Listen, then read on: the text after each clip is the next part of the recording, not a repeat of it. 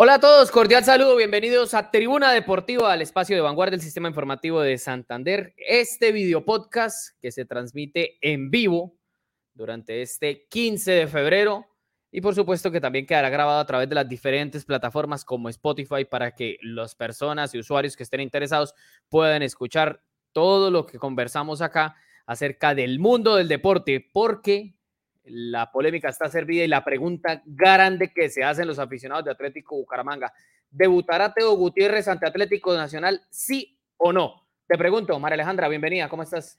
Hola a todas las personas que están conectados con nosotros. Muy buen día, muy buenas noches a las personas que también nos escuchan a través de Spotify. Bienvenidos una vez más a Tribuna Deportiva.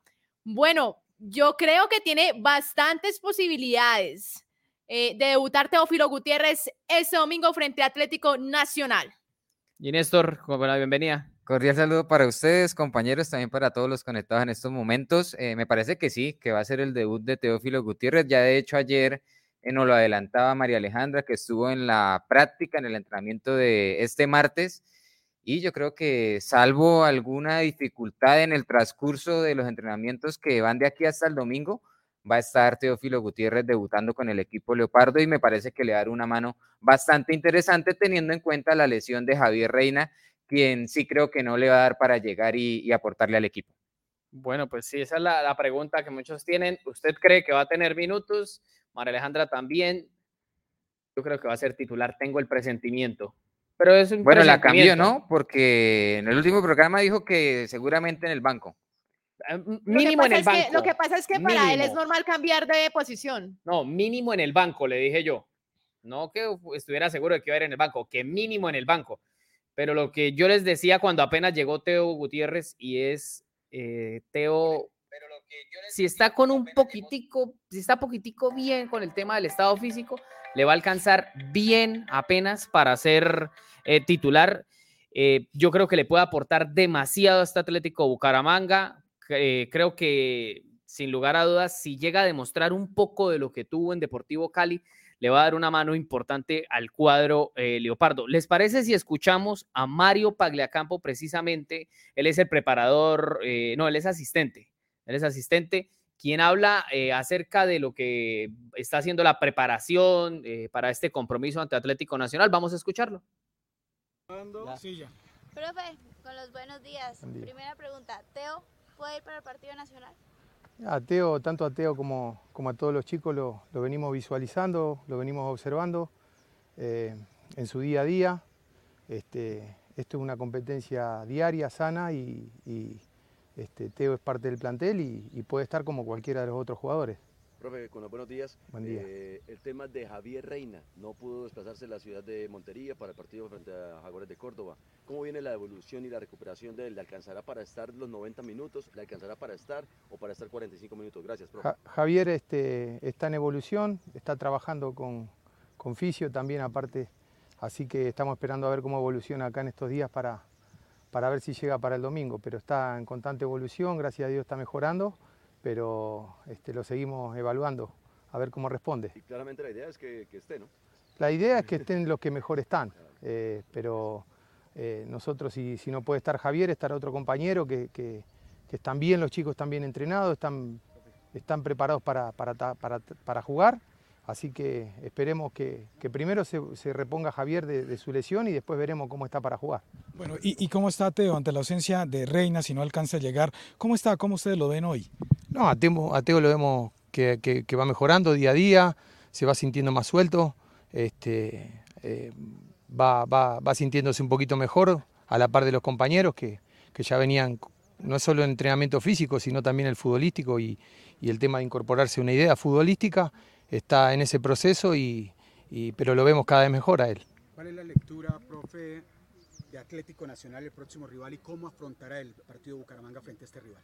No, nosotros la idea, independientemente del rival de turno, es la de ser protagonistas, la de, la de hacerlos, este, la, de ser protagonistas nosotros en esta casa, hacer una fortaleza acá y, estamos estudiándolo al rival, un rival de mucha jerarquía, con, con este, jugadores muy importantes que pueden desequilibrar, pero nosotros también tenemos nuestra arma para, para contrarrestar eso y, y poder hacer un buen papel el, el día del partido. ¿Qué análisis hacen, eh, mi estimado profe, eh, con respecto a la cuarta fecha, la quinta que se viene ya? Y de la...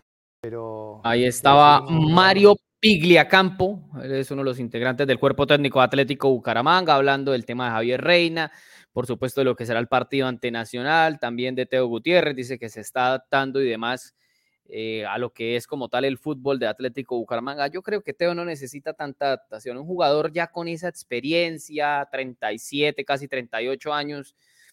Hay jugadores buenos y malos, y es de los buenos, entonces... Pasa por el tema físico, Sí, más que es todo. más por el tema físico. Adecuarse en el tema físico, ponerse, digamos, a, a tono. Yo no diría que a un 100%, porque para eso se requiere un poco más de tiempo. Hay que también tener en cuenta que Teo tuvo un periodo, digamos, de vacaciones largo, porque salió del Deportivo Cali y mientras buscaba equipo, mientras coqueteó con Junior, eh, con el Unión Magdalena, con el Bucaramanga, eh, creería que en ese tramo no, no tuvo mucha actividad física. Ustedes creen que va a ser suplente, ¿no? No, No, yo dije que va a Va a debutar. debutar. Por eso, que va pero a suplente o debutar. titular. No, yo creo que titular. Titular que frente a Atlético titular. Nacional, un sí, equipo que le gusta, que le suele Le gusta gustar a Teófilo. Gutiérrez. eh, es un partido que, por así decirlo, es frente a uno de los grandes del fútbol colombiano.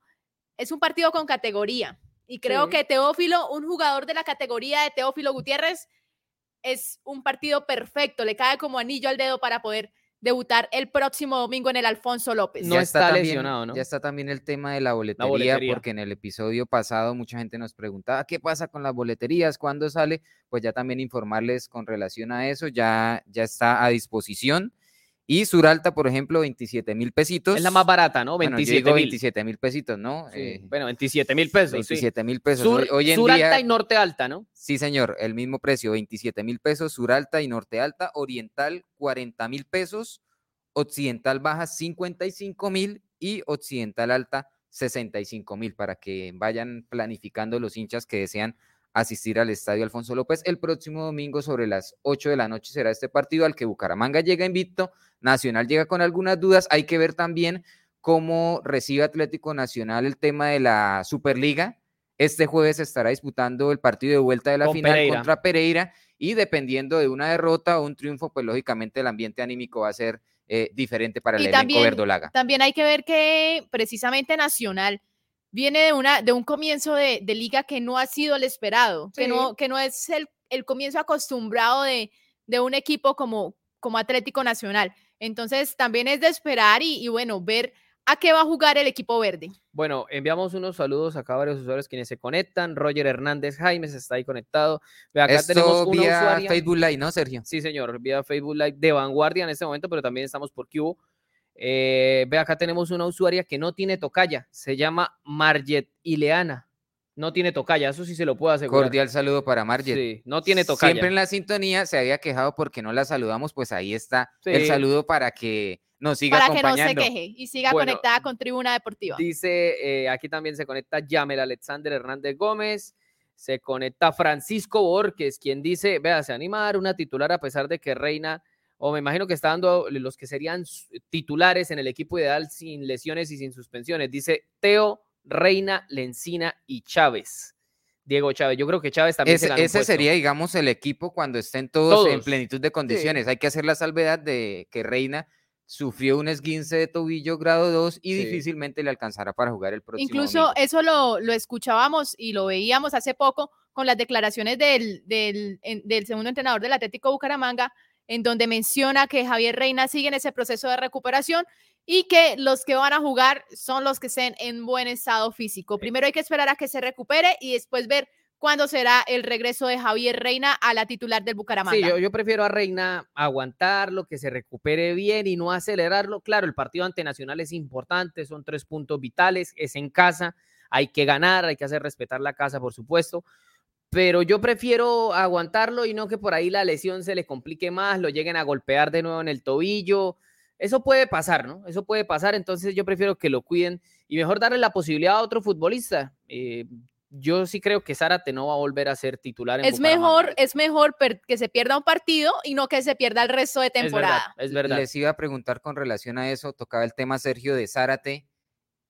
¿Ingresaría por Zárate o Teo sí. quizás por, por Jader Massa? Sergio? No, no, ¿Qué no. considera? No, Massa no. Massa no va a salir del equipo. Vamos, a, vamos, a, vamos a, a, digamos, aventurarnos a dar una posible, posible alineación nómina. también por lo que pudimos observar eh, en los ojos de María Alejandra ayer en el Estadio Departamental Alfonso López, ayer martes, de lo que puede hacer el equipo Leopardo. Está también la duda en el arco, ¿no? Sí, Si Varela James o, o Varela. o Varela. A quien Antes- ahorita lo, tendremos en, Como en invitado, micrófonos como invitado, por supuesto. Entonces ahí está la duda si es uno o el otro. Varela viene evolucionando bien de su lesión. James también cuando se le pidió que fuera titular respondió. Cristian Subero, Francisco Mesa, Nicolás Marota y Cristian Flores. Esa es la línea Esa es la defensiva defensa inamovible hasta el momento, ¿no? que hasta aquí se viene, se viene afianzando. En el medio campo está Diego Chávez y Víctor Mejía, Fijos. como digamos mediocampistas de marca. Más adelante, Gustavo Torres por un costado. Está Jader el Maza tema de. Jader Maza por el otro, Teófilo Gutiérrez, cree- que creemos que estaría, digamos, suelto en una manera de, de 10 o acompañante del delantero, digamos, es- tipo que es Gonzalo Lencina. Escucharon hablar a Jader Parece una Maza nómina interesante. en la rueda de prensa posterior al empate contra Jaguares. Es un muchacho muy, muy introvertido, muy eh, tranquilo, a comparación a lo que se ve en la cancha, porque usted lo ve correr, lo ve meter, lo ve chocar, pero cuando sale y habla ante los medios es muy introvertido. Yo lo vi me sorprendió. Yo dije, no, no, no tiene tanto el manejo de medios, por ejemplo, que tiene un hombre como Teo Gutiérrez, que usted a Teo Bueno, le eh, dice es buenos que- días y le dura a usted tres horas hablando. Pero es que no puedes comparar a un Jader Maza a- con un Teófilo No, no, no, pero digo Gutiérrez. que me Me refiero- sorprendió. Ahora, hago la referencia porque es que igual es un jugador que es muy joven. Sí, muy Él joven, pero salió me, me hace sorprendió. poco de la cantera de héroes del Envigado, sale de allá, empieza a jugar en el fútbol profesional colombiano y bueno, se ha mantenido en un nivel que no es malo, que es, que, que es resaltable. Metió el último, gol, el último gol del Atlético Bucaramanga frente al Jaguares en Córdoba.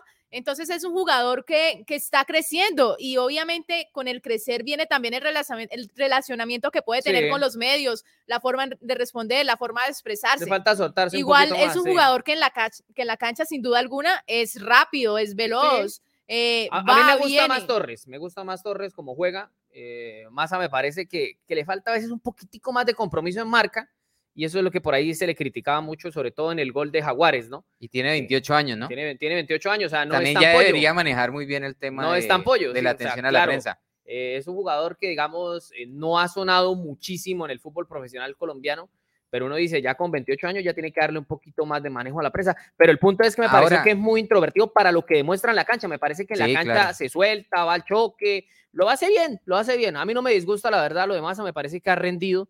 Me parece que, que es un jugador y creo que encontró eh, Raúl Agustín Armando los extremos que había perdido ante la salida de Johan Caballero porque Johan Caballero siempre jugaba por un costado, ese era fijo. Y vea, Torres y por el otro, en el nivel. semestre pasado, jamás tuvimos un... No, Torres un sí, nunca rindió, nunca rindió en el semestre Torres fue, anterior. digamos, el que más jugó, pero se lo ha dicho Sergio y coincido, no rindió. También estuvo Garcés, que, No. que jamás Oiga, lo de Garcés por sí. ese lado, y el Trencito Valencia, que, Y que se borrado. quedó en eso, en Trencito, ¿no? Garcés Bueno, es estuvo que jugando el primer partido Ese primer partido en el que jugó frente a Envigado fue un partido en donde no se le vio bien. No, Garcés no. Ah, Lento. y lleva bastante le tiempo. faltó atrás en marca. Entonces, es muy complejo con los jugadores que tiene ahorita el Atlético Bucaramanga, que han demostrado, que han peleado estar en un once titular, que un jugador como Garcés gane. ¿Les parece si antes, antes de aventurarnos eh, en lo que sería el resto del equipo, ya dijimos lo de Varela, lo de James, los cuatro defensores y los dos volantes de marca, esos son fijos en la nómina titular ante Atlético Nacional. Pero les parece si escuchamos a Varela que a propósito no le gustó lo que, hombre, es que pues uno no es quien para clases de periodismo y no sé qué más. Una cosa es decir que es posible que la lesión se agrave y otra cosa es llegar y decir, no, es que la lesión de María Alejandra fue de seis meses o va a estar un año por fuera de las canchas. Hay que tener un poquitico de prudencia, no hay que acelerarnos, con calma, con paciencia, que le hagan los exámenes y demás. Y a Varela no le gustó que al- en algunos medios de comunicación dijeron que la lesión de él había sido para estar cinco o seis meses fuera de la cancha. Se dedicó, Ya se lo de, ver en la rueda de rotura de ligamento cruzado y todo el cuento. Hay que, hay que tener un poquito de paciencia. Claro, las lesiones en la rodilla son delicadas y uno siempre que va a un, un jugador eh, golpearse o lastimarse la rodilla, uno se imagina lo peor. Uno se imagina, no, los ligamentos, qué sé yo, los meniscos, alguna vaina grave, porque por lo general salen en muletas o cargados. Pero eso fue lo que tristemente pasó con Varela y a Varela no le gustó y le mandó su cariñito y su varillazo a ciertos medios de comunicaciones que, pues, por ahí se, se les fueron las luces eh, diciendo ese tipo de cosas. Vamos a escuchar a Varela y su, sus taches arriba contra algunos medios de comunicación. Hola, buenos días. Gracias a Dios la lesión no fue, no fue lo que todo el mundo estaba esperando. Por ahí pues quiero hacerlo opinión pública, no me corresponde, pero la verdad que no sé qué señor montó en su Twitter que tenía una lesión de 6 de seis a, ocho meses y la verdad que eso me gustó mucho, pero bueno, eso no viene al caso. Quería que, que tenga una molestia por eso, porque en Venezuela me está viendo mi familia y, y cuando mi familia ve ese mensaje, pues mi madre me llama asustada, mi padre también y bueno. Pero bueno, gracias a Dios, esto no viene al caso, pero quería saber mi, mi molestia que tenía. Gracias a Dios, mi recuperación va de la mejor manera. Ya el cuerpo, cuerpo médico me dio el alta para entrenar esta semana, esperar mi evaluación. Estoy entrenando con el profesor Martín. Primero hago una sesión de fortalecimiento con Ronnie, que es el fisio del equipo. Y final del entreno siempre me quedo con el profe Martín. Y como ustedes pudieron ver ahorita en la práctica, me siento un poco mejor. Y bueno, en la tarde seguir con mi recuperación. ¿Pero cree que le da para jugar con Nacional? ¿Y cómo vio a James Aguirre reemplazándolo? Bueno, esperemos a final de semana a ver qué, cómo me siento. Espero ya el día jueves comenzar a trabajar con el grupo de lleno. Mi fe intacta que puedo jugar contra Nacional, un lindo partido. Pero si no me siento al 100, prefiero que lo haga James, que lo viene haciendo de la mejor manera. Como lo dije, de que llegué a este club, los tres arqueros que estamos, tanto como James como Juan y mi persona, estamos 100% capacitados, entramos al máximo para defender el arco del Atlético Bucaramanga. Bueno, ahí estaba Christopher Varela, el arquero colombo-venezolano, quien podría regresar a la nómina titular de Atlético Bucaramanga, dependiendo de cómo eh, lo vea el cuerpo técnico, si ya está eh, recuperado. Y si así lo decía el técnico, ¿no? y lo más importante, y lo más importante eh, que, lo dijo, que lo dijo el mismo arquero. Si estoy al 100%, porque si no estoy al 100%, es mejor que tape James, que lo viene haciendo bien. Hay que pensar un poco más en lo colectivo y no en lo individual. Es verdad, es verdad. Es preferible tener a un arquero en el 100% de sus condiciones que, que por ahí tener a Varela de pronto con algunas molestias. Yo tengo el presentimiento de que lo van a aguantar y va a terminar atajando James Aguirre. Pero continuando con el tema del equipo, creo que son fijos ya en el ataque, obviamente los extremos Jader Maza, eh, Gustavo Torres y en el, en el, ataque, por supuesto, va a estar Gonzalo Lencina. La pregunta del millón es si vuelve a jugar Zárate o si ingresa Teo Gutiérrez o si se le llega a dar la posibilidad a otro futbolista yo creo, esto es ya opinión, no información, ¿no? Yo creo que va a jugar Teo. Creo que va a ser el debut de Teo y seguramente eh, mucha gente va a ir a ver este partido. Pero la gente va a ir a verlo es, es más que por Nacional, yo creo que es por Teo. Oiga, que es por Teo. Y, y, les traslado una pregunta tanto a ustedes como a las personas que están conectados en estos momentos en nuestro Facebook Live de Vanguardia, de Cubo también a quienes están vía YouTube y también para quienes nos escuchan en cualquier hora del día en Spotify, por supuesto, para que también eh, tengan la posibilidad de analizar el tema. Y es, además de Teo, recuerdan eh, otros jugadores que generaron tanta expectativa, un debut de un futbolista del Atlético Bucaramanga que generara tanto en la ciudad. Quizá Valenciano. Porque lo de Teo viene ya alrededor de 10, 15 días desde su arribo siempre la, teomanía está, está a furor y la gente está con, con ese ¿cuándo va a jugar Teo? La gente y mucha gente ya compró la boleta porque saben que seguramente va a estar, así sea en el banco, ¿no? Va a estar el, el delantero barranquillero. Entonces ahí está la pregunta para, para todos nuestros conectados. Si recuerdan algún otro ambiente así con un futbolista de, del Atlético. Yo no lo tengo, la verdad, presente. Quizá Valenciano. ¿Sabe quién hace, hace muy poco, que de hecho nunca jugó con el equipo?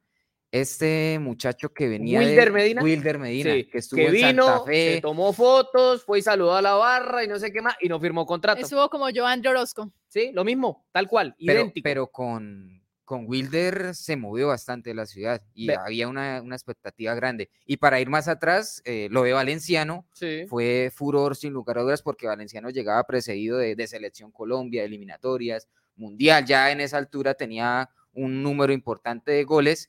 Y también recuerdo uno, lo de eh, Albeiro el Palomo Zurriaga. Palomo. También ya llegó, digamos, que en declive su carrera como profesional, pero era el Palomo con su pasado en Independiente, en Selecciones Colombia. él fue el que, el que él marcó el gol que le permitió a Colombia en el repechaje pasar al Mundial, de, Italia 1990. Ante Israel Era, era un gran jugador el Palomo. Sí, es verdad. Vea, aquí nos envían una pregunta. Roger Hernández Jaime dice: ¿Y el argentino Galeano por qué no ha debutado? La respuesta oficial por parte del técnico eh, Raúl Agustín Armando es que están llevándolo de a poquito, igual que el caso de Nelson Reyes y Lugo. Eh, yo la verdad creo que traer un extranjero para tenerlo fuera de la convocatoria o para tenerlo sentado me parece que es un desperdicio de dinero. La verdad, me perdonarán, será que algunos no estarán de acuerdo, pero a mí me parece que traer un extranjero que en teoría debería llegar para reforzar lo que hay y no tenerlo en cuenta es botar el dinero. No, y simple. ayer, ayer que tuve la oportunidad de estar en el entrenamiento, vi al, al argentino A jugar, Galeano. eh, lo vi moverse y me pareció interesante.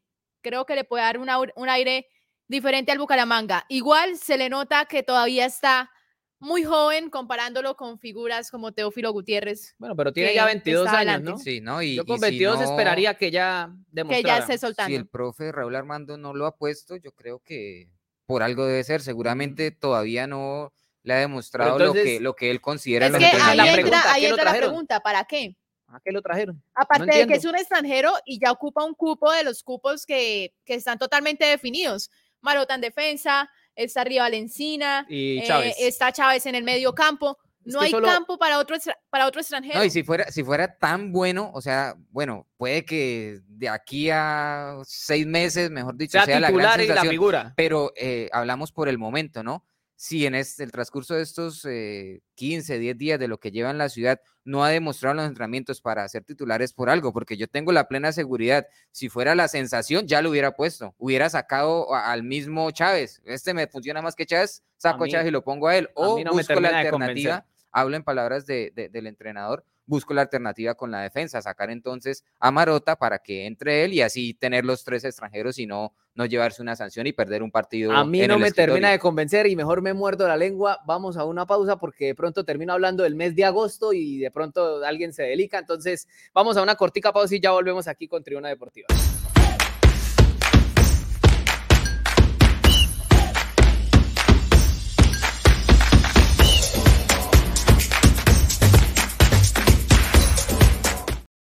Bueno, como diría el lateral, cambio de frente.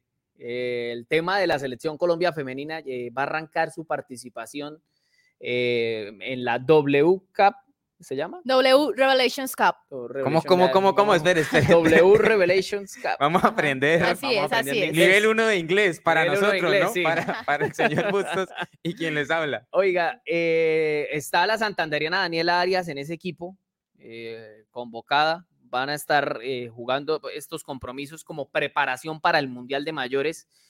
Y yo creo que definitivamente, antes de, que hablemos como tal del tema, yo creo que esta convocatoria para este, esta competencia definitivamente le cierra las puertas ya para siempre a la santanderiana Yoreli Rincón en la selección Colombia. Creo que nunca vamos a volverla a ver. Lamentablemente el veto, eh, así el técnico Nelson Abadía lo niegue, el veto sigue y va a seguir. No les gustó que Yoreli hablara claro sobre lo que ocurre en la Federación Colombiana de Fútbol con el tema femenino. Es más, para no ir lejos, recuerdan lo que dijo Yesurún hace unos meses con el tema del Mundial Sub-17, que no, que eran unas muchachas aficionadas y que no iba a haber premio. Después, como dice por ahí un reconocido entrenador de fútbol, le tocó echar reversa para atrás eh, y decir, no, no, no, sí va a haber premios, cuando vio que ya todo el mundo se le estaba yendo encima. Pero bueno, Es que, volviendo es, al que, tema. es que antes de cerrar con ese tema, quiero traer en referencia en este programa el tema de la liga femenina.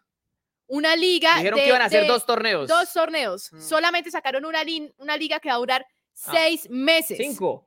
Ni siquiera seis meses, cinco Sí, meses. Sí, no, eso es una recocha. No es justo, no Es justo para, para, para todas las mujeres que juegan fútbol y que lo han hecho muy bien. Incluso han tenido más reconocimiento que los Sí, mismos hombres es en verdad. torneos internacionales. Sí. O díganme, ¿qué selección de masculina ha logrado llegar a la final de, De un torneo, de un mundial como lo hizo la selección sub-17 a finales del año pasado? Una que otra, una que otra, pero yo, yo sí creo que el rendimiento como tal de, de los equipos femeninos sí es mucho mayor en, tema de, de cumplir objetivos en comparación de, de los equipos masculinos, lamentablemente. Y la muestra está en que, es en que estas jugadoras van a estar en los Olímpicos, mientras que el equipo más, eh, masculino eh, todavía está en veremos, ¿no?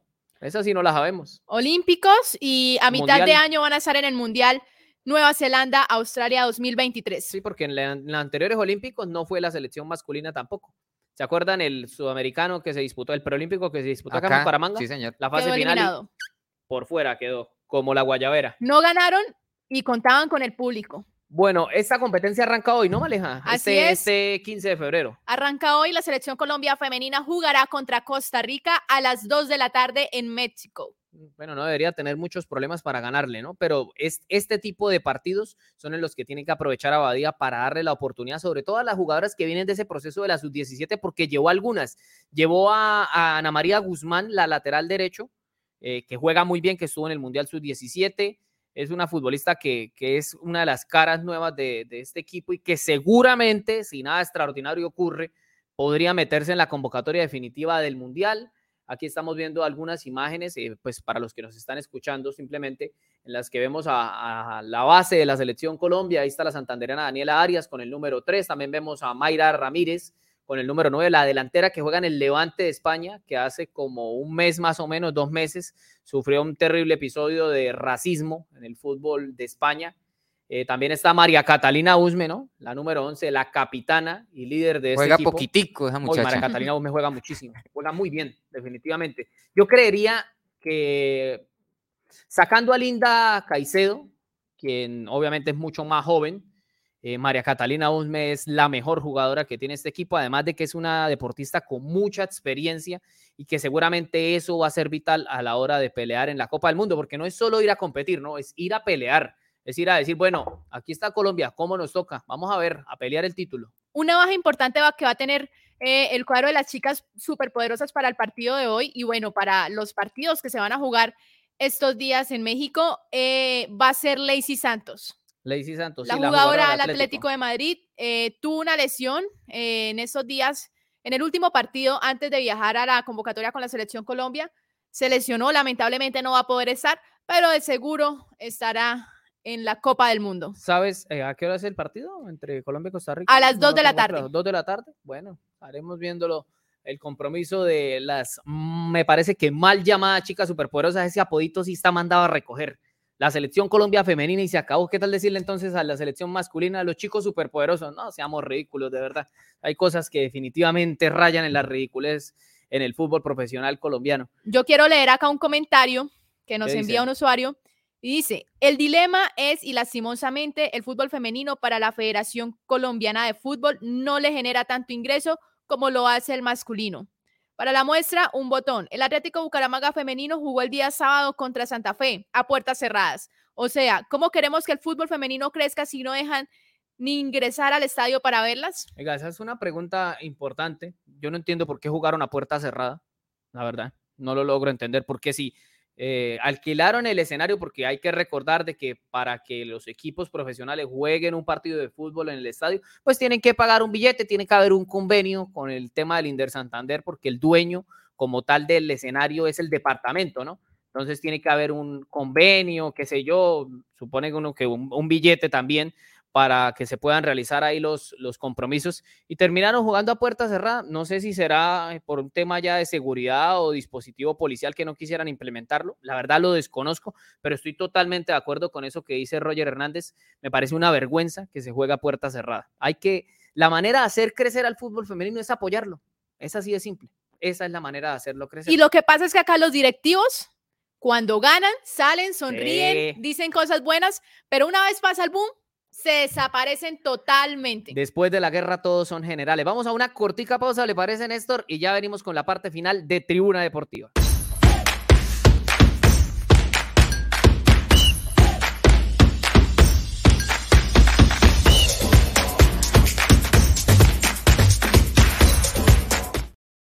Bueno, cambiamos nuevamente de frente. Primero el lateral derecho pasó al izquierdo y ahora el izquierdo vuelve al derecho. Eh, Liga de Campeones de Europa, ¿no? Se jugaron los dos primeros partidos de los octavos de final. Oiga, qué partidazo ese Paris Saint Germain contra el Bayern.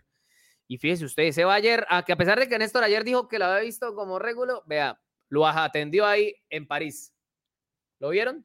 Sí, yo vi pasajes del partido, eh, principalmente el ingreso de Mbappé, que comenzó como emergente, le dio mucho revuelo al equipo de Mbappé porque estaba Messi y Neymar muy bien referenciados por los alemanes. bien. Con el ingreso de Mbappé mejoró mucho el equipo francés, pero no le alcanzó. De hecho, Mbappé marcó un gol que viene anulado por, por el Pero por milímetros. pero yo creo que ya con Mbappé desde el inicio, en el partido de Yo vuelta, quiero- pues se puede dar la posibilidad de, del paso del, del Paris Saint-Germain. Yo todavía sigo creyendo en el equipo. Yo quiero hacer un comentario que tal vez no sea muy popular acá en esta mesa, pero yo creo que ahí se ve la diferencia de un jugador como Mbappé, que es un jugador nuevo, joven, eh, por así decirlo, y que a mi parecer actualmente es el mejor jugador. ¿Por qué? Porque sí, muchas personas nombrarán a Lionel Messi. Messi, la Me parece que hizo ya pasó. mucho más mundial Lionel Mbappé, Messi y el no. mundial eh, pesa muchísimo ¿Cómo va a más decir que, que, en una, una final, campeones. con, con una final en el mundial, con un Mbappé que mete tres goles? Pero el mundial ya lo porque una hicimos. cosa, una cosa es jugarlos y otra cosa es marcarlos de penal. Y no solamente Messi eso, coge el balón, llega, va adelante, Messi lleva, revoluciona. Hizo dos goles, sin ser delantero hizo Sí, goles verdad. en todas las fases definitivas del mundial, Pero, pero ese, siendo el único jugador que lo ha hecho en la historia de los mundiales. Entonces bueno, me eso, parece eso es cierto, que- eso es cierto. Pero el programa, el, el del mundial ya lo hicimos. Ese ya lo hicimos hace dos meses. eh, sí, dos meses. Fue el, El tema es 18 de que ayer en el partido, en el, en el partido de la Champions, Mbappé para- demostró su Ahora, nivel. para yo Empezó desde la banca a Mbappé, y no cambió, le cambió un poco. Messi. Puede ser que haya perdido. Yo para, para pero le cambió la cara de, al de equipo. Messi no necesito caerle a Mbappé. Mbappé Sí, es un sí, sí, Mbappé es un jugadorazo, jugadorazo, pero eso sí. de aquí a la luna. Sí. Pero desconocerlo de Messi. Lo que lo pasa es que son de- no, no, no lo de estoy de desconociendo. pronto No se está desconociendo. Voy a, a otro tramo, desconocer, por ejemplo, lo de Ronaldo, porque es que esa es otra disputa, ¿no? Sí, claro. Messi, el, el que es seguidor de Messi, entonces todo es Messi, todo lo que haga Ronaldo es malo. No, No, no, no, no. tampoco hasta Es que, allá. O sea, es que el fútbol da para todo y los gustos sí, como los Sí, para colores, gusto los colores, es verdad. Pero, o sea, yo no puedo desconocer lo de Messi, yo no puedo desconocer lo de Mbappé. Es que nadie de está desconociendo Ronaldo, nada. de Simplemente estamos hablando del momento actual y el momento futbolístico que está teniendo ese personaje. No se, está, no se está desconociendo eh, lo que pasa alrededor o, lo que, o la historia que hay a través del fútbol, porque si hablamos de historia, no solamente hablamos de Mbappé, hablamos de Cristiano Ronaldo, hablamos de Lionel Messi, hablamos de Ronaldinho, estamos hablando hablamos de, de, tantos campeones del mundo jugadores. y ahora pasamos a hablar de Cristiano Ronaldo. No, Mbappé y Messi son campeones del mundo. Por eso es, vea, aquí hay un comentario, dice Miguel Ángel Trana Jaimes. El comentario de Alejandra fue muy rígido. Penal para Argentina, dice él. Bueno, fíjese usted que la gente le saca, le mama gallo a todo el tema de, de, lo que ocurre con, con Argentina. Algo bien tuvo que haber hecho Lionel Messi en su carrera para que nos tenga hablando a tres cristianos aquí en Bucaramanga, que seguramente no tendrán idea que es Bucaramanga, hablando de la carrera de él y para la gente que está comentando. Así, luego vamos a tener oportunidad de seguir hablando del tema, porque ese es un debate interesante, es un debate interesante. Yo estoy de acuerdo en que Mbappé es un monstruo, un jugadorazo, pero yo no diría que es más que Messi, diría que son jugadores diferentes. Bueno, el caso acá es que el PSG perdió contra el Bayern en la Liga de Campeones, que es un torneo que se le viene escapando desde hace varias temporadas. Siempre los vemos que llega a las etapas finales y se caen. eh, y siempre en el último partido hasta la final lo hemos visto perder. Sí, es verdad. Bueno, 1-0 quedó ese partido. eh, ganaron con gol de Kingsley Coman, quien falló el penal a propósito del Mundial en la, en la gran final, el segundo cobro ante el Diego Martínez. Eh, el otro partido terminó 1-0 del Milan, eh, le ganó el Milan al Tottenham. Fíjese usted que nueve años habían pasado desde que el Milan había estado por última vez en los octavos de final y arrancó con pie derecho. Al que no le fue muy bien fue al Tottenham, donde está Davinson Sánchez, quien vio todo el partido desde el banco de suplentes. La jornada seguirá este miércoles con dos partidos, el Brujas ante el Benfica a las 3 de la tarde y el Borussia Dortmund ante el Chelsea a la misma hora. Así llegamos al final de Tribuna Deportiva porque ya nos están presionando ahí el popular cierre, cierre. Chao Maleja, nos escuchamos y nos vemos en la próxima. Bueno, un placer haber estado acá y los esperamos en la próxima, en la próxima emisión de Tribuna Deportiva. Chao Néstor, nos escuchamos en la próxima. Chao Sergio María Alejandra y muchas gracias a todos por la sintonía. Sí, yo voy a tratar de contenerlos aquí un poquito porque están ahí que se agarran ahí de las mechas y todo. Bueno, a ustedes el agradecimiento, por supuesto, por siempre acompañarnos. Un abrazo para todos. Nos vemos y nos escuchamos en la próxima. Chao, chao.